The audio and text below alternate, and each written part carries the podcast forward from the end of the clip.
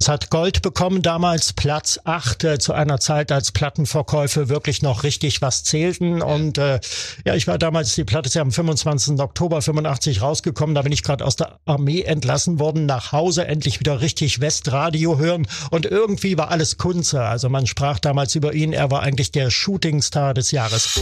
Tausend und eine Musikgeschichte. Musikgeschichte. Heute aus dem Jahr 1985.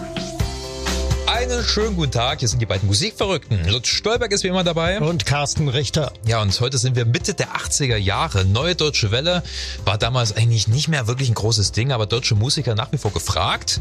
Heinz Rudolf Kunze hat irgendwie auch dazu gehört, war eher ja, ich würde mal sagen, ein Geheimtipp. Also er war kein mhm. Unbekannter, aber seine scharfzüngigen intellektuellen Texte waren natürlich nichts für die breite Masse. Ja. Einige haben ihn nicht als Liedermacher, sondern als Niedermacher bezeichnet. ja, sehr gut. Also jedenfalls, er war als Singer-Songwriter bekannt und ähm, damals hat wahrscheinlich keiner damit gerechnet, dass dieser Mann auf einmal ein richtig gutes Deutschrock-Album rausbringt. Also wirklich ein total mhm. überzeugendes Werk. Dein ist mein ganzes Herz. Darüber wollen wir heute reden, über die Platte. Und natürlich auch, was die Musik von Heinz-Rudolf Kunze äh, ja so besonders macht. Mhm. Wie bist du zu Heinz-Rudolf Kunz, also wie bist du mit ihm in Berührung gekommen? Ach, schon sehr frühzeitig. Also ich kann mich erinnern, ich habe mal äh, im Fernsehen, im Westfernsehen eine Ausgabe gesehen äh, des Musikladens mit Manfred Sechsauer, wo normalerweise nur internationale Interpreten äh, auftraten. Da gab es eine spezielle Deutschrock-Ausgabe und da habe ich Heinz-Rudolf Kunze mit Sicherheitsdienst äh, gesehen. Das war ein ganz früher Titel von ihm. Sehr schönes Stück und ähm, ja, Dein ist mein ganzes Herz habe ich schon wahrgenommen und dann bin ich 86 äh, zum Studium nach Leipzig gekommen und da ging es da in meiner Seminargruppe sehr intellektuell zu. Da gab es die Grönemeyer Kunze Fraktion und die waren alle so ein bisschen besonders. Das waren vornehmlich Damen mhm. und ähm, ja, die taten alle ein bisschen äh, besonders irgendwie und ich stand damals wahnsinnig auf Frankie Goes to Hollywood und war damit überhaupt nicht angesagt. Ganz im Gegenteil, ich war verpönt und ähm, ja, von daher bin ich ein bisschen auf Abstand gegangen zu ihm, aber später habe ich dann mal in meinem jetzigen Beruf äh, persönlich mit ihm zu tun gehabt, schon einige Male und das hat mein Interesse an ihm dann auch genährt. Äh, haben dir so ein paar versnobte Studentinnen das Interesse an Heinz-Rudolf Kunze vermiest quasi? Sozusagen, ja.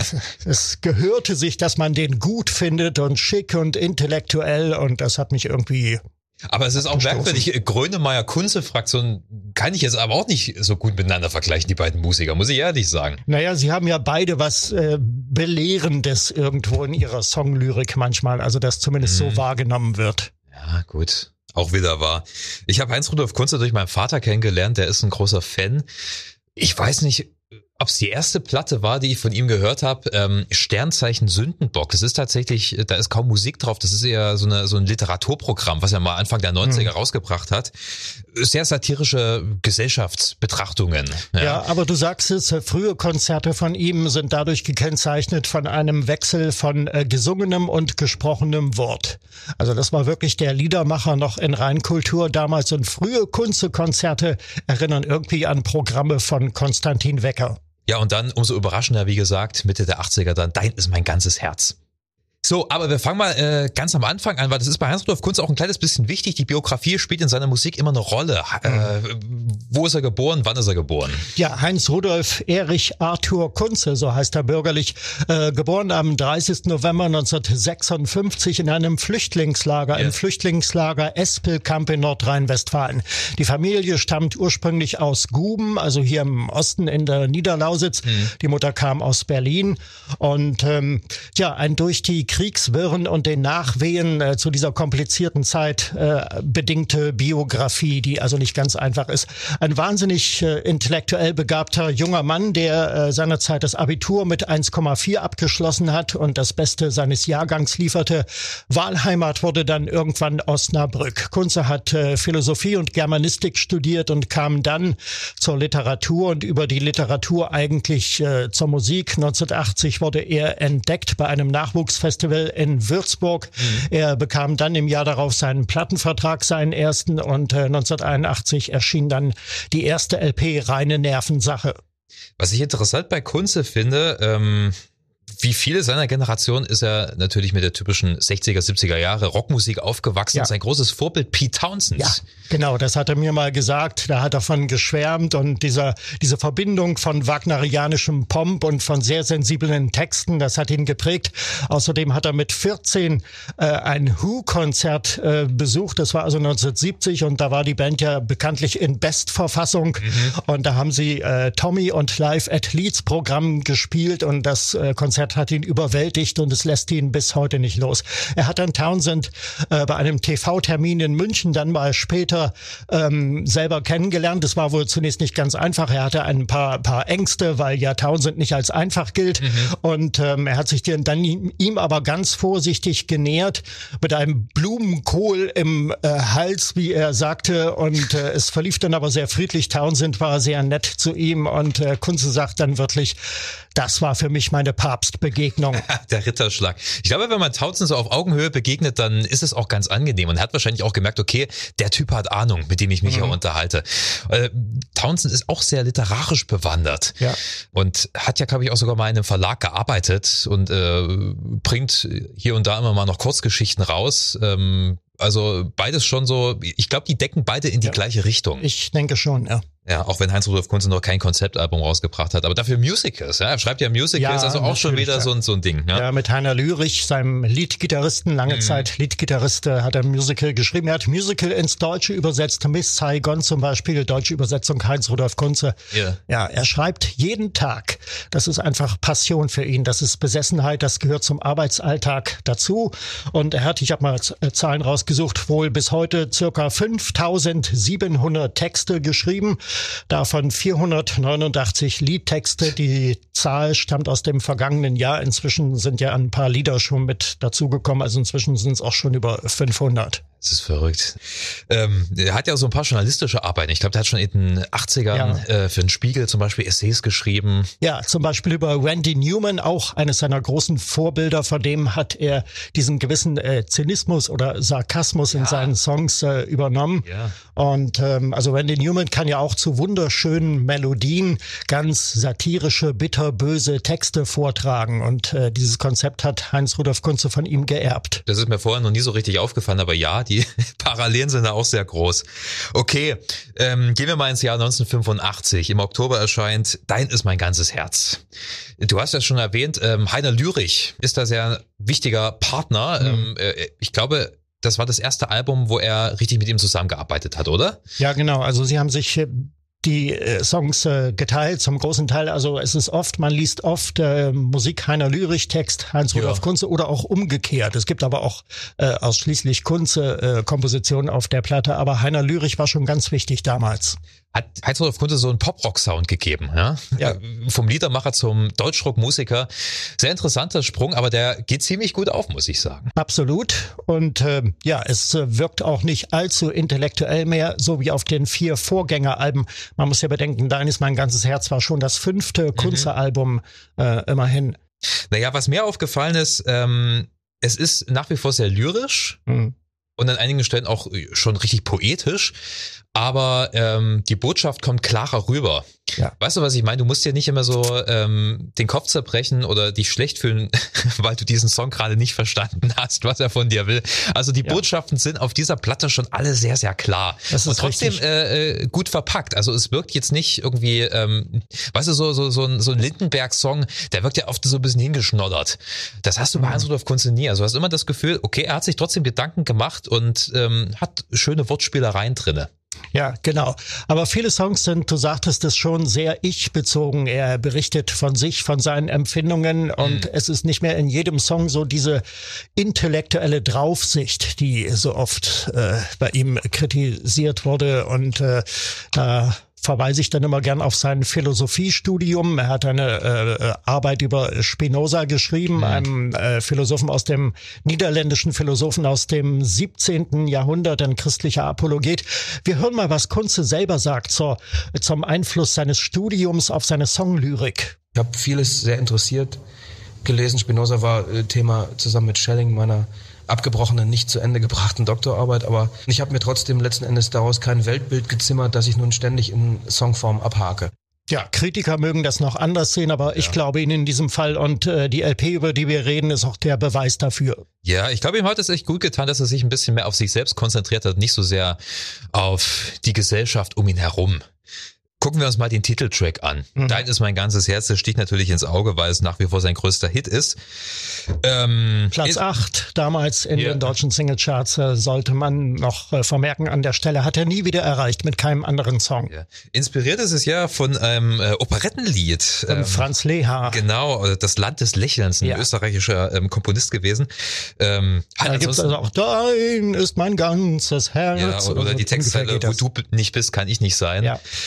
Ähm, wie so oft auch eine Kooperation, Kunze, Text, Heiner Lürich hat die Musik geschrieben, wobei die Musik, glaube ich, ähm, zuerst war und dann Ja. kam der Text, was ja, selten ist. Also Rock, normalerweise Rockriff, das Gitarrenriff. Genau, ja, ja, ist schon sehr einprägsam.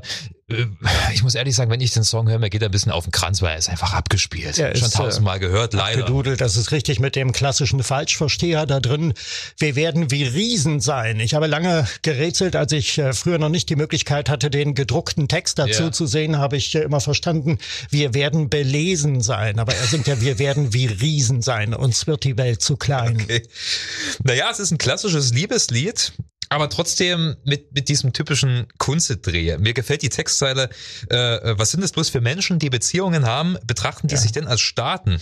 die Ja, verführen sich nicht, gemacht. die entführen sich höchstens, die enden als Diplomaten. Das ist cool. Mhm, Das, das- ist cool. Das hast du selten mal in so einem äh, äh, Liebeslied drin. Das ist trotzdem immer noch so, äh, immer noch so ein bisschen bissig. Das gefällt mir. Das tut auch so einem Liebeslied sehr gut. Es wird nicht zu kitschig dadurch. Hm. Davon abgesehen ist es aber nicht unbedingt mein Favorit auf der Platte. Nein. Äh, Also, also äh, mein persönlicher Favorit ähm, ist der Song, der vorletzte Song Madagaskar. ja, das ist rein zufällig auch mein Favorit. Tatsächlich? Ein Lied, das wahnsinnig unter die Haut geht. Aber sowas von, oder? Ja. Also es, es geht letzten Endes, also er, er wendet sich gegen die Verharmlosung des Holocaust. Ja, das ist wird richtig, relativ genau. schnell klar. Es Ja. gab ja damals, ich glaube 1940, den Madagaskar-Plan von den Nazis. Ja, die genau, die, die Juden. also nicht zu ermorden, sondern eben nach Madagaskar auszusiedeln, das ist richtig. Darauf Genau. beruft er sich und er karikiert eigentlich eine halb besoffene Kneipenrunde, die Ja. sich an dem Gedanken erwärmt, die Nazis wollten das ja eigentlich alles gar nicht machen, die wollten ja niemanden umbringen, sind eigentlich nur durch äußere Sachzwänge, also sprich durch den äh, Krieg des Auslandes gegen Deutschland, der ähm, gemäß dieser Bierrunde da, Ja, ja. gemäß also Deutschland, Nazi-Deutschland damals aufgezwungen wurde. Und aus diesem Grund sind sie dazu äh, gezwungen worden. Ja, und ähm, hier kommt auch wieder das Randy Newman-Prinzip zum Einsatz. Wunderschöne Musik und ein, ein ganz äh, erschreckender Text, der wirklich unter die Haut geht. Und Kunze erklärt das ja auch nicht, das Lied. Er singt das ja einfach so, wie da in dieser Bierrunde, in dieser vermeintlichen Ja. Bierrunde da eben halt äh, diskutiert wird. Und- das birgt natürlich auch Gefahren in sich und so Ja. ist dieser Text damals auch falsch verstanden worden. Es gibt einen, einen äh, NPD-Liedermacher, Rennecke heißt der, eine ganz üble Figur und der hat den Song mal gecovert. Die Version, die geistert auch durchs Internet und äh, der hat das eben so falsch verstanden interpretiert, äh, dieser Rennecke und äh, da ist Kunze damals auch äh, mit Hilfe von Anwälten dagegen vorgegangen. Ja, ist ja auch richtig so. Als ich den Song das erste Mal gehört habe, dachte ich mir, ähm, in der heutigen Zeit hättest du damit wahrscheinlich mehr Probleme als Ja. früher, weil jetzt sind die Leute ähm, wesentlich empfindlicher und verstehen auch Ironie nicht mehr ganz so gut. Das ist richtig, ja. Aber dass er damals schon Probleme damit hatte, das äh, überrascht mich jetzt doch ein kleines bisschen. Weil man wusste doch, dass er schon ein sehr sarkastischer Texter ist. Richtig. Ähm, es gab allerdings auch keinen öffentlichen Aufschrei. Es gab eben nur gewisse Typen, die den Song äh, bewusst und gewollt falsch verstanden haben Ja. und das eben halt alles verdreht haben. Das war das Problem. Ja, das ist dann schade, wenn du dich dann noch so erklären musst. Ja. Es gibt ja auch die Textzeile, ähm, der der zweite, der ganze Zweite Weltkrieg, nichts Ein- als eine Reihe von Ein Witzen oder Gegenstand sowas. von Witzen. Ja. Genau, ja, da wird doch eigentlich klar, dass das äh, ähm, gegen diese Verharmlosung sich richtet. Aber gut, ähm, weil du gerade eben sagtest, äh, wunderschöne Musik äh, bei diesem Song. Äh, Ich finde, es geht sehr gut Hand in Hand. Es ist ein total atmosphärisch aufgebauter Song. Äh, musikalisch passiert da eigentlich gar nicht so viel, aber es steigert sich so langsam. Also die Akkordfolge geht so langsam nach oben. Und spätestens an der Stelle sollten wir ähm, mal noch einen weiteren Namen erwähnen, und zwar Conny Plank. Genau, Wenn das war der Produktion Produzent, reden, jawohl, der legendäre Produzent, äh, der Eigenbrötler, der sich aus einem Schweinestall ein Aufnahmestudio gebastelt hat, in dem die internationale Elite verkehrt hat in Wolperath bei Köln. Ja. Und ähm, ja, Planck war eigentlich spätestens seit Kraftwerk Autobahn ein internationaler Begriff. Zu ihm sind Ultrafox gekommen, die Eurythmics. Ähm, Gianna Nannini war später da, Bello e Impossibile, auch eine Conny Plank Produktion. Wusste ich nicht. Krass. Ja, tatsächlich. Und eben Heinz Rudolf Kunze, der aus heutiger Sicht äh, Conny Plank bei seiner Studioarbeit so beschreibt. ein eigentlicher technischer Barbar, der uns seine Lösungen, die, er, die ihm vorschwebten, immer vorgetanzt und vorgebrüllt hat. Man dachte irgendwie, da findet gerade so ein Orang-Utan-Ballett statt, wenn er uns klar machen wollte, wie er die nächste Nummer gerne angehen würde. Das war lustig und sehr menschlich und wir kamen auch zu sehr schönen Lösungen. Dann ist er ja auch bedingt durch seinen frühen Tod sicherlich wirklich eine absolute Legende. Wir haben Sie ihn erlebt, also Sie haben das eben schon beschrieben. Bei den Studio-Sessions war er so der Wunderknabe, der geniale Nonstop-Ideen hatte, also der, was weiß ich, mit Ultra Fox zum Beispiel ein Album aus dem Boden gestampft hatte, wo vorher noch gar kein Song äh, existierte. Wie haben Sie ihn da erlebt? Er war eben äh, ein im besten Sinne des Wortes Querdenker. Ähm, er war technisch überhaupt nicht begabt. Er brauchte tatsächlich immer einen Toningenieur, der das alles umgesetzt hat, was er blumig erklärt hat. Und er hatte aber die Gabe, die ein Brian Eno eben auch hat, zu fragen, warum machen wir das eigentlich immer so? Warum machen wir nicht das Gegenteil davon? Und auf diese äh, Weise, mit diesem Ansatz, mit dieser Unverfrorenheit, Dinge einfach mal umzudrehen und auf den Kopf zu stellen, kam er dann zu seinen äh, oft verblüffenden Ergebnissen. Also ein technischer Barbar mit extrem verqueren, originellen Denkansätzen. Ja, das hat er schon gesagt. Heinz Rudolf Kunze über Conny Plank. Ich wusste gar nicht, dass der technisch überhaupt nicht versiert war, weil ich dachte mal, der Conny Plank Maschinensound, der muss doch da Mhm. richtig Ahnung gehabt haben von Equalizern und Filtern und wie, wie man das Beste aus dem Mischpult rausholt, aber überhaupt nicht. Krass. Ja, das erstaunt mich auch, die Aussage, ja. Zumal ich in dem Dokumentarfilm über Conny Plank ähm, das so auch nicht gehört habe. Ein Film, in dem äh, Heinz-Rudolf Kunze übrigens fehlt, was er sehr bedauert. Ja. Also Conny Plank hat den Sound des Albums schon sehr äh, gut geformt. Manchmal ist es ein bisschen überproduziert, finde Ja. ich. Aber das waren halt auch die 80er. Äh, Von daher will ich noch mal drüber hinwegsehen. Ähm, Gab es nicht dann irgendwie äh, rechtliche Probleme oder irgend- irgendwie gab es Ja. da so ein bisschen Schlammschlacht danach? Sie oder? haben sich äh, später verzankt, entgegen seiner Arbeitsweise Conny Plank, der ja eigentlich nichts von kommerziellen Opportunisten hielt, wie er sie mal gesagt hatte, der also schnell das Interesse verlor, sobald ein Künstler äh, so richtig zum Star wurde, wollte überraschenderweise doch noch weiter mit Kunze arbeiten und äh, daraufhin gab es dann einen Rechtsstreit, den uns Heinz-Rudolf Kunze so erklärt. Das steht auch im Buch drin. Er hat behauptet, äh, ich hätte ihm die nächste Produktion Wunderkinder auch versprochen. Er war sogar bereit äh, und sich nicht blöde genug, äh, einen Zeugen, seinen Toningenieur zu benennen, der das gehö- gehört und gesehen haben will. Und weil er seinen Job sonst verloren hätte, bereit war, das zu beeiden. Was eine absurde Schmierenkomödie war. Weil selbst wenn ich das getan hätte, wenn ich ihm versprochen hätte, du bist auch beim nächsten Mal der Produzent, was ich nicht getan habe, das ist eine Lüge, hätte das keinerlei Geltung gehabt, weil ich ja nicht der Zahlemann bin. Ich kann zwar sagen, ich möchte gerne mit dir arbeiten, aber zahlen tut die Plattenfirma. Und nur wenn die Plattenfirma Warner Brothers Wea einen Auftrag gibt, ja, dann ist das entschieden, wer produziert. Ich kann erzählen, was ich will, aber ich habe es nicht mal erzählt. Es führte zu einem ekelhaften Rechtsstreit und zu einem peinlichen Vergleich, weil mein Anwalt, der äh, sehr konfliktscheu war, damals sagte, Herr Kunze, Sie verdienen gerade so viel Geld. Machen Sie einen Vergleich, dann sind Sie los. So endete eine sehr positive, sehr kreative Beziehung in äußerster Bitterkeit. Ich Ja. glaube, so hätten viele kreative Beziehungen, oder? Das soll es geben. Ja, das Buch, von dem Kunze anfangs sprach, das ist übrigens seine Autobiografie, Werdegang, da Ja. steht das alles auch ausführlich drinne.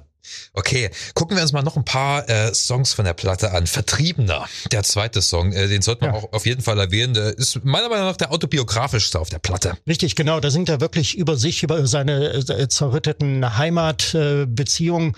und äh, das ist auch immer wieder ein äh, gegebener Anlass, ihn danach zu fragen, wie er das heute sieht, ob er heute noch darunter leidet. In gewisser Weise schon, weil ich mich ja niemand nirgendwo richtig als Heimat äh, verorten kann.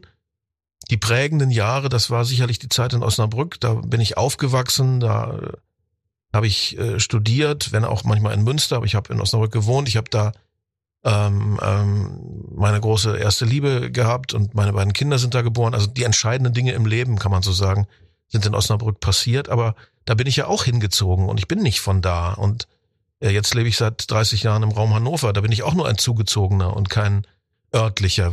Es bleibt dabei, wir stammen aus der Lausitz, aus Guben, beziehungsweise aus der polnischen Hälfte heute Gubin. Da kommen wir alle her. Und ich bin im Westen oft verpflanzt worden. Und deswegen habe ich keine Heimat und ich beneide eigentlich jeden, der eine hat. Ich habe nur Wohnsitze. Er ist ja auch sehr ostaffin, habe ich das Gefühl. Also er ist gerne im Osten unterwegs, oder? Liegt es vielleicht ein bisschen mit daran, dass er aus der Lausitz kommt? Ich denke schon, dass es äh, damit zu tun hat. Er hat ja auch äh, mehrere DDR-Konzerte gegeben und war dem Land jetzt auch nicht so unfreundlich gesonnen. Und ähm, ja, daran angelehnt, also der Titel Vertriebener, der noch einen weiteren Aspekt hat. Ähm, es geht darum, dass sich Kunze heimatlos fühlt, aber keine Revanche-Gelüste Ja. äh, entwickelt, so wie gewisse Landsmannschaften zum Beispiel, die in den äh, 80er Jahren, als noch viele äh, Zeitzeugen aus der Generation Zweiter Weltkrieg, äh, die das am eigenen Leib erlebt haben, ähm, am Leben waren und äh, politisch aktiv waren. Und ähm, dieser Titel ist äh, zum einen autobiografisch, zum anderen ist er aber auch eine, eine Absage an Revanchisten. Ja. Ich bin ein Vertriebener, ich will keine Revanche, nur Glück. Ja. Ich bin nicht verbittert, ich will einfach das Beste draus machen. Äh, hier ist auch so eine schöne ähm, Kunze-Textzeile mit drin. Ähm, meine Mutter war so treu, dass mir schwindelig wird. Mein Vater war bei der SS. Ich heiße Heinz wie mein Onkel, der in Frankreich fiel und Rudolf wie Rudolf Hess. Genau. Typisch Kunze, oder? Also sowas bisschen morbides äh, schwingt da Ja. immer mit. Weiterer Song, äh, den man auf jeden Fall erwähnen sollte, der auch recht bekannt ist, Dies ist Klaus. auch Ja. einer meiner Favoriten auf der Platte.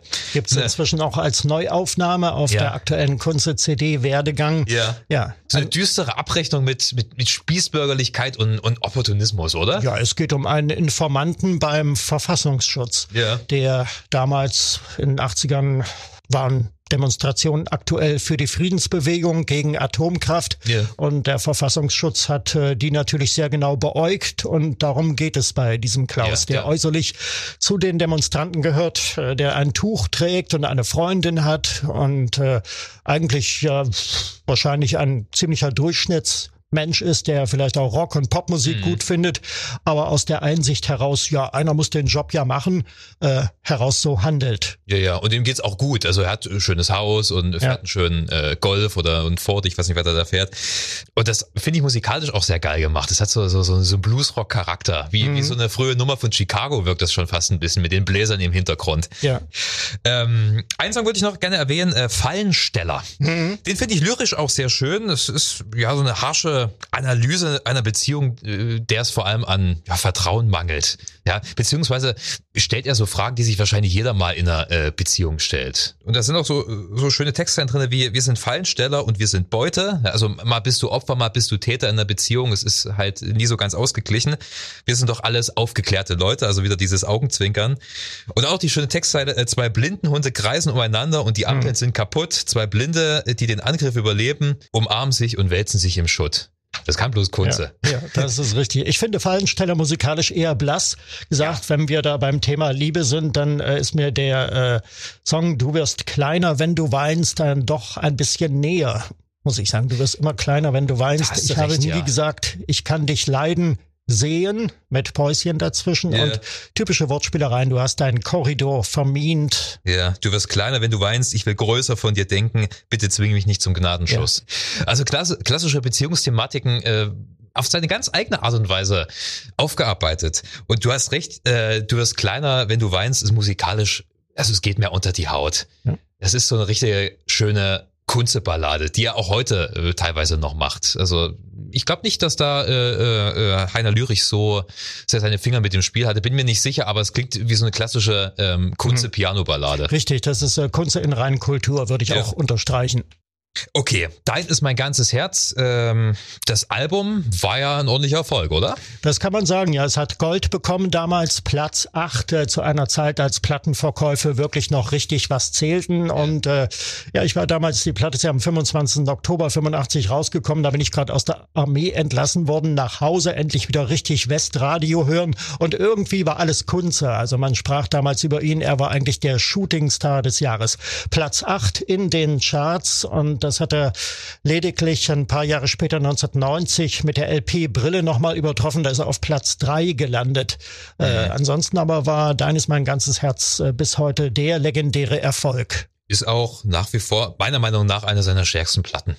Absolut. Wenn du mich fragst. Also er hat äh, dann im Laufe der Jahre immer wieder gute Songs gemacht. Ja. Es gab so, so eine Zeit, da hatte ich mich sehr intensiv mit ihm beschäftigt, aber ich habe zum Beispiel auch keine Ahnung, was alles nach 2010, was er da so gemacht hat. Ja, er ist ja wahnsinnig fleißig. Bis heute haben wir eingangs schon gesagt, die vielen Texte und Songs, die er schreibt, aber äh, in manchen Jahren, da hat er bis zu zwei LPs geliefert. Wer soll da noch hinterherkommen? Ne? Ja, er hat 29 Studioalben hat er bis heute rausgebracht. Ist so ein bisschen in, in Tradition wie, wie Bob Dylan, habe ich manchmal das ja. Gefühl. So, ich habe ja ein paar Texte Texte, komm, lass mal ins Studio gehen, wir ballern mal ein bisschen Musik raus. Genau. 1001 Musikgeschichten. Okay, 1985 in diesem Jahr sind wir und da haben wir noch unsere Plattengeheimtipps, Lutz. Was hast du? Ja, ich habe von Paul Hardcastle die LP Rainforest.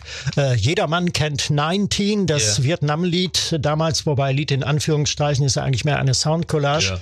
Und äh, das war damals der Hit des Jahres in vielen Ländern und äh, auch in Deutschland ewig Platz eins. ich glaube neun Wochen und meist verkaufte Single. Und äh, aber kaum einer äh, kennt das Album dazu, yeah. das äh, im März 85 schon rauskam. Da war auch 19 drauf und das dann äh, zu dieser Zeit auch als Single ausgekoppelt wurde. Und ähm, ja, sicherlich ist 19 der markanteste Titel darauf, aber ja. es gibt noch viele, viel mehr zu entdecken. Äh, zum Beispiel die Nachfolgesingle, die sich nur noch unter ferner Liefen platzierte, Just for Money. Da geht es also um Geld in der ähnlichen Machart. Soundcollage wie 19 mit äh, dem, dem berühmten Schauspieler Sir Lawrence Olivier als äh, Erzähler. Und äh, es geht darum, um die Gentlemen bitten zur Kasse, also den Postraub in äh, England 1963. Mhm. Und ähm, um das St. Valentine's Day Massaker äh, am äh, Valentinstag 1931 in Chicago mit äh, vielen Toten. Und das sind die zwei Ereignisse, um die sich dieses Lied eigentlich dreht. Und äh, ja, ansonsten geht das Ganze so in Richtung Jazz, Funk irgendwie. Ja. Also es ist nicht jedermanns Geschmack und manche äh, Instrumentaltitel äh, wie zum Beispiel Rain Forest sind auch nicht so aufregend, ehrlich gesagt, aber die haben trotzdem ihren Weg genommen als Unterlegmusiken oder als Titelmusiken für irgendwelche Fernsehserien, also äh, oder Fernsehreihen. Äh, Hardcastle hat dann später ja äh, The Wizard äh, zur Verfügung gestellt als Titelmusik für die Sendung Top of the Pops, die Chartshow im britischen Fernsehen. Also wie gesagt, aus heutiger Sicht, weil es sich eben um Paul Hardcastle handelt und wir wissen, dass er diesen Welterfolg mit 19 hatte, ist diese Facette auch ganz interessant. Also dieser ja. Jazz-Pop, Jazz-Funk, den er ja, da auf der Platte zelebriert. Das ist natürlich jetzt auch nicht unbedingt das beste Kompliment, wenn du sagst, naja, der Song ist gute Hintergrundmusik. War vielleicht auch nicht in seinem Sinne, aber damit muss er rechnen. Ja, es sind viele Spielereien bei ihm, aber äh, spannender Typ. Mein Geheimtipp ist das Album Silvertone, ähm, das Debütalbum von Chris Isaac. Wir alle kennen Wicked Game, das mhm. war dann ein kleines bisschen später. Äh, ich finde schade, dass er immer so ein bisschen als One-Hit-Wonder dasteht, weil Chris Isaac hat echt sehr, sehr gute Musik gemacht und macht sie auch nach wie vor noch, ist ja immer noch unterwegs.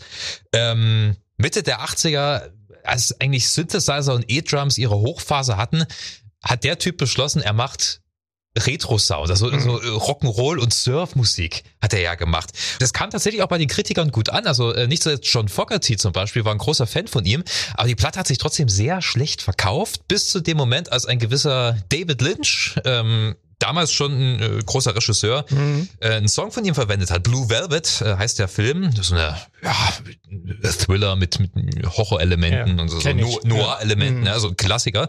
Ähm, da hat er den Song Gun Riding ähm, verwendet und das war dann für ihn der eigentliche Durchbruch. Und auf einmal war er in aller Munde.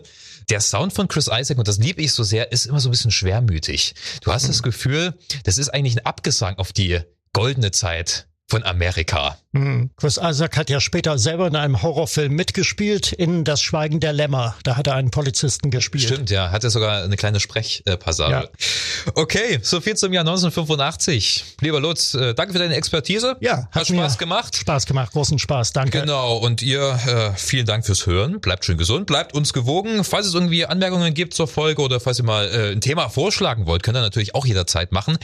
Das geht ganz bequem online auf rsa-sachsen.de oder in der RSA Radio App.